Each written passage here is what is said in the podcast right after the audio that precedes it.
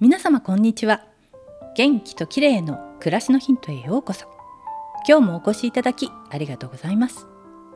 今日は猫とアロマについてです。アロマの精油は私もいろいろと持っていて気分や体調によって使い分けるとリラックス効果やストレス解消などの効果が期待できますよね。でも猫にはアロマは危険なんだそうです。私も猫を飼ってみて初めて知ったことなんですが猫はアロマの香りで中毒のような症状を起こしてしまうんだそうです。なぜかというと猫は完全な肉食動物。なので植物成分をうまく代謝できないんですね。アロマの芳香成分は鼻や皮膚から体内に取り込まれますが肝臓で代謝して排泄することができないため。中毒症状を起こしてしまうんだそうです。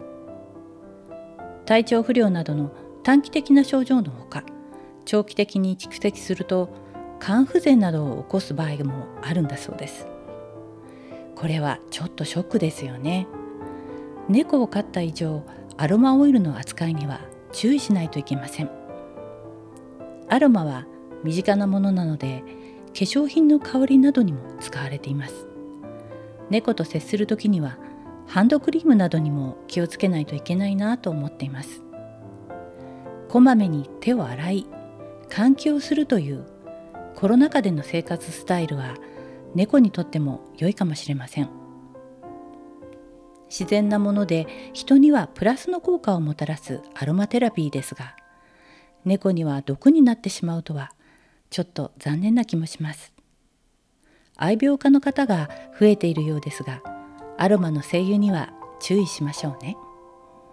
今日は猫とアロマについてでした。最後までお聞きいただきありがとうございます。またお会いしましょう。友吉ゆき子でした。